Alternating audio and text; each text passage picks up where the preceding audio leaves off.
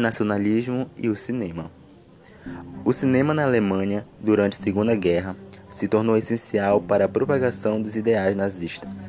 Através de filmes e documentários onde Hitler fazia uso dessas ferramentas para convencer o cidadão de que ele e o partido são um grande fio de esperança de toda a nação.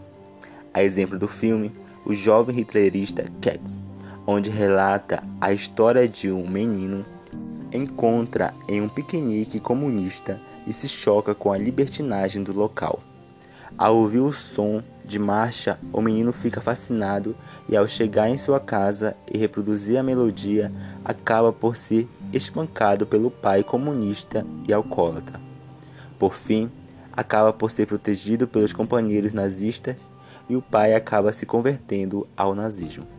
Tais filmes mostram como Hitler e os responsáveis pela propaganda nazista utilizavam o cinema para manchar a reputação de certos grupos sociais e exaltar a pureza da raça ariana.